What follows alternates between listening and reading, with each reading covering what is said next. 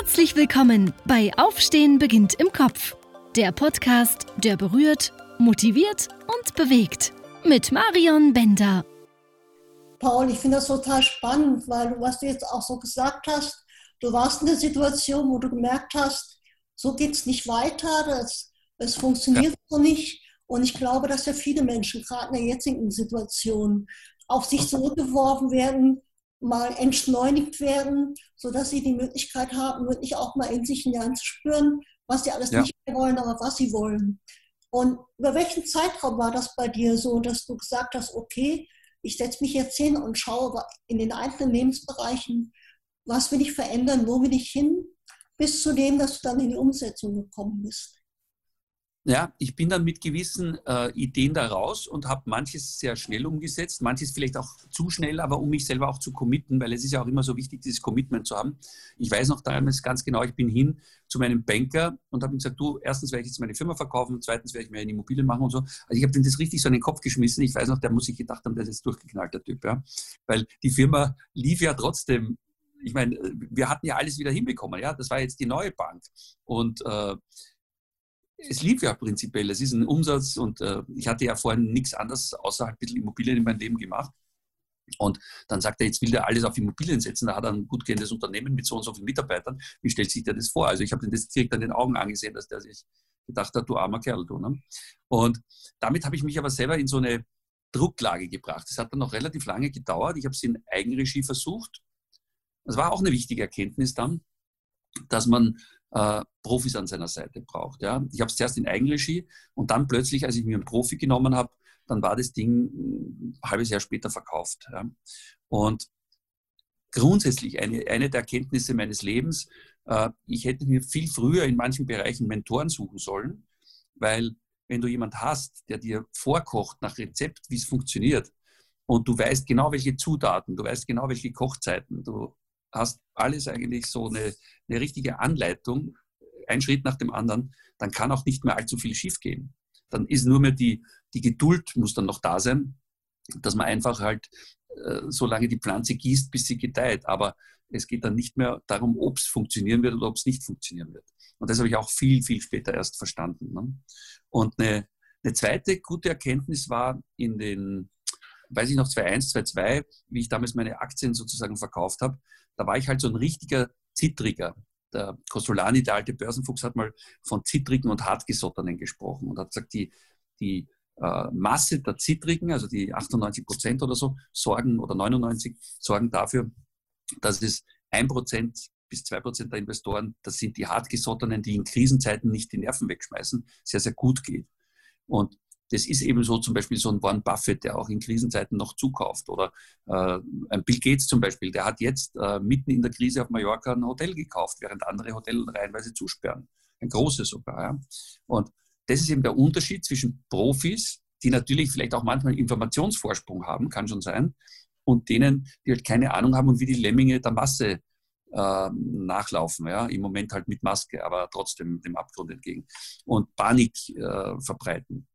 Und da sind ja auch die Massenmedien tragen natürlich auch zu dieser Panikmache bei, weil ich weiß noch, bei jeder Krise, die ich seitdem verfolgt habe, ob es dann 2122, 27, 28 war, da komme ich gleich nochmal dann drauf zu sprechen, oder die gegenwärtige, du hast immer, wenn du, wenn du den Fernsehansagern zuhörst, die Welt wird nie wieder so sein, wie sie ist. Ja? Das ist immer so die Kernaussage, auch von den Medien. Mhm. Und äh, weiß ich noch, wie das damals am 11. September auch so war. Und im Prinzip stimmt das ja auch bis zu einem gewissen Grad weil die Welt ist ja laufend in Veränderung. Ne? Also wir leben ja auch in einer Welt der Veränderung. Und noch dazu in einem Sonnensystem, Planetensystem, wo wir mit Lichtgeschwindigkeit durchs All fliegen. Also da kann nicht äh, alles bleiben, wie es ist, weil wir dauernd in Bewegung sind. Ja? Aber die Erkenntnis war dann einfach nach der Krise äh, zu sagen, okay, wenn ich groß durchstarten will, im großen Stil mit Immobilien, brauche ich einen Mentor. Ich hatte schon vieles damals alleine erreicht, aber es war mir klar, also ich hatte meine ersten Erfolge mit den Lofts, ich hatte äh, schon so ein kleineres Seniorenwohnheim, äh, wo ich damals am Anfang beteiligt war und das dann übernommen habe und so. Aber so richtig ganz groß habe ich gewusst, wenn ich, wenn ich so ein richtiger Tycoon werden will, dann brauche ich noch jemand, der mir das zeigt. Und da habe ich dann jemand gefunden über den, ähm, über diesen Kontakt, der mir auch geholfen hat, meine Firma zu verkaufen. Und der hat mir dann die Augen geöffnet, weil der hat gesagt, du, ich sagte jetzt schon, die nächste Krise wird kommen. Du musst aber dann in der Krise einfach das machen, genau das Gegenteil von dem, was die Masse macht. Das heißt, du musst gegen den Strom schwimmen, musst dein Ding einfach durchziehen und dich nicht beeindrucken lassen. Ne? Und weiß ich noch, dann dieser Spruch, wenn du gegen den Strom schwimmst, schwimmst du hin zur Quelle. Wundert dich trotzdem nicht, dass dir viele Fische entgegenkommen. Die meisten davon sind schon tot. das ist ein bisschen ernüchternd, aber und wirtschaftlich gesehen stimmt das auch. Also mich hatten damals 2007, 2008 auch sämtliche Menschen für verrückt erklärt, dass ich mein erstes großes Gewerbeareal. Also ich hatte vorher schon so mittelgroße Sachen mit 6000 Quadratmeter, wäre für manche wahrscheinlich auch schon groß, aber ich bin dann, habe dann hochskaliert von 6.000 aufs nächstgrößere 24.000 und das nächste Projekt waren dann gleich 30.000 also doch das vier- bis fünffache dessen, was ich vorher hatte, in einem Projekt, jetzt im größten Projekt. Ne? Und habe dann plötzlich mehrere so Deals und als dann die Krise kam, haben alle gesagt, ja, lass die Finger davon. Die Bank wollte auch zuerst einen Rückzieher machen und es nicht finanzieren, obwohl die Finanzierung schon vorher da war.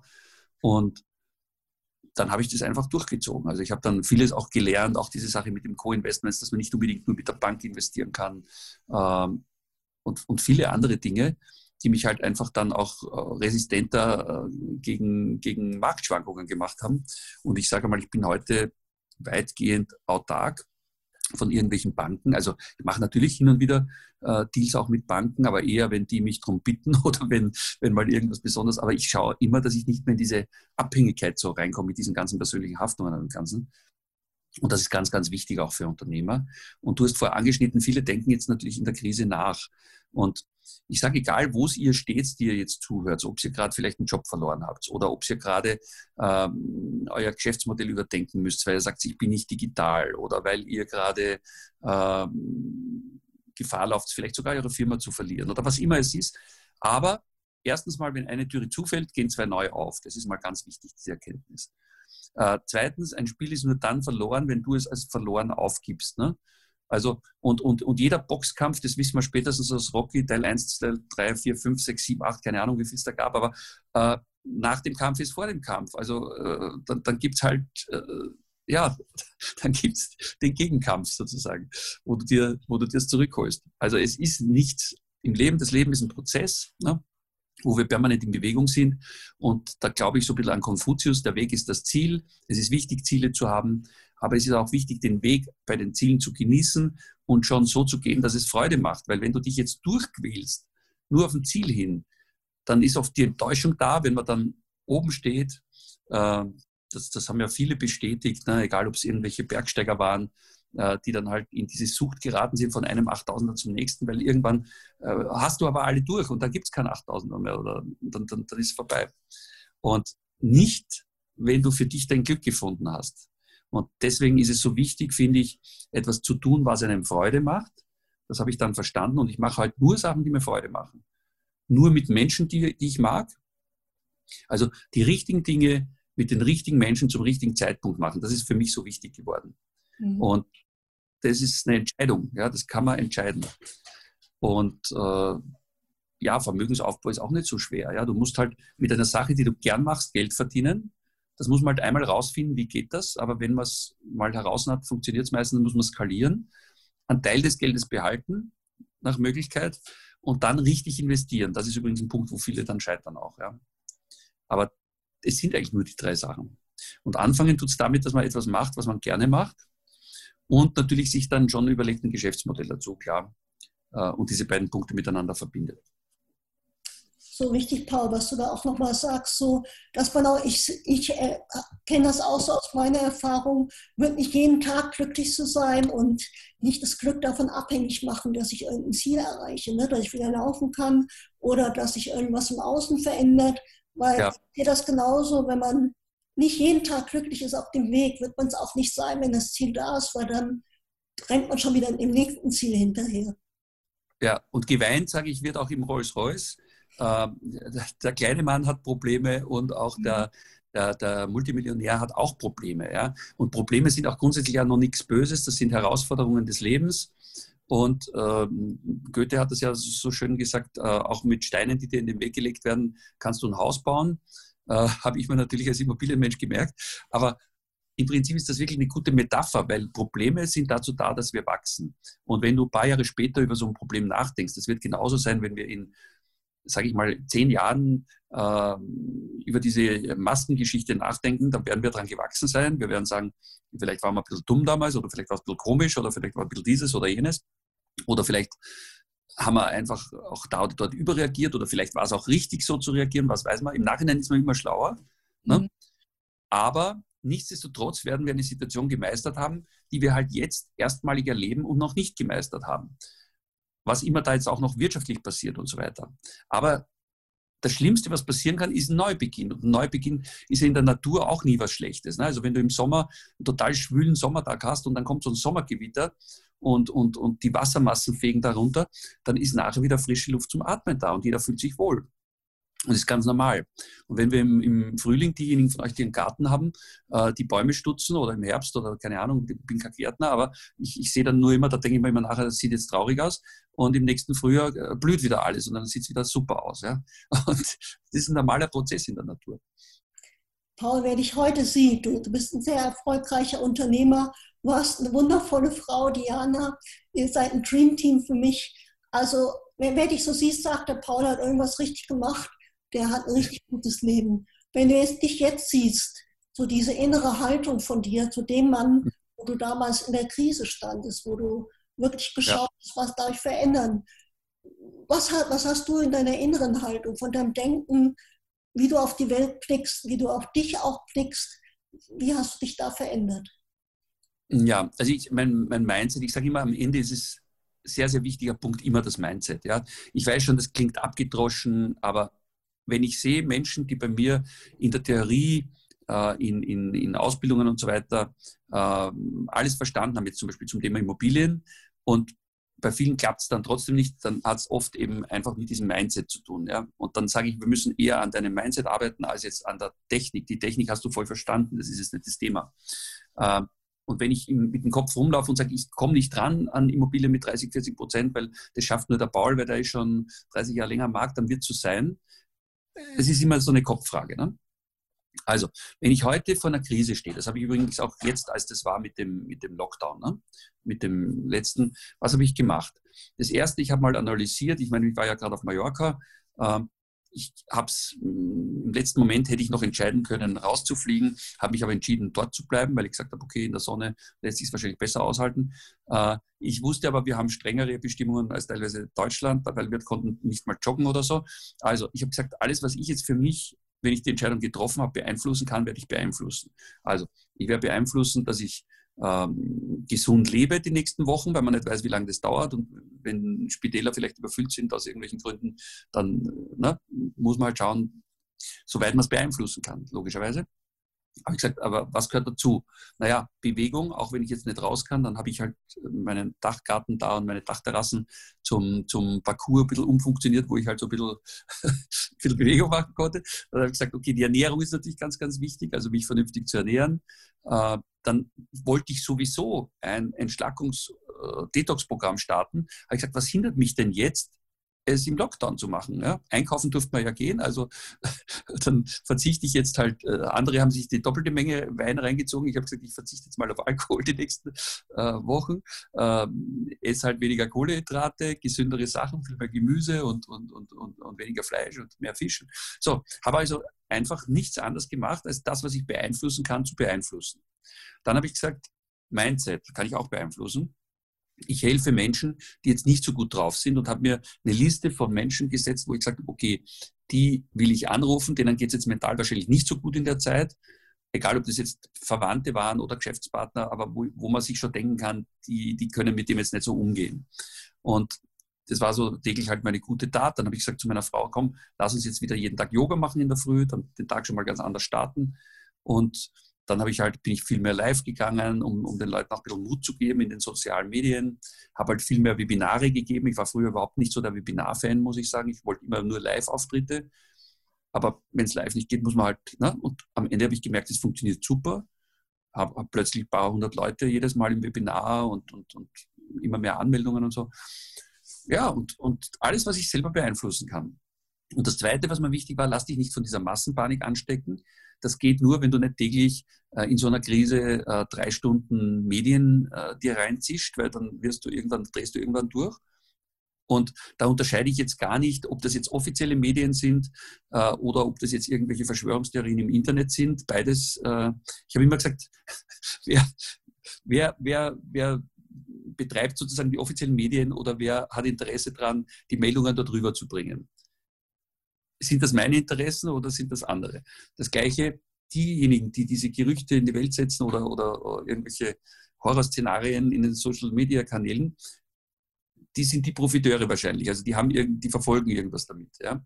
Und ich habe gesagt, ich gehöre zur vierten Kategorie, ich bin ein mündiger Mensch.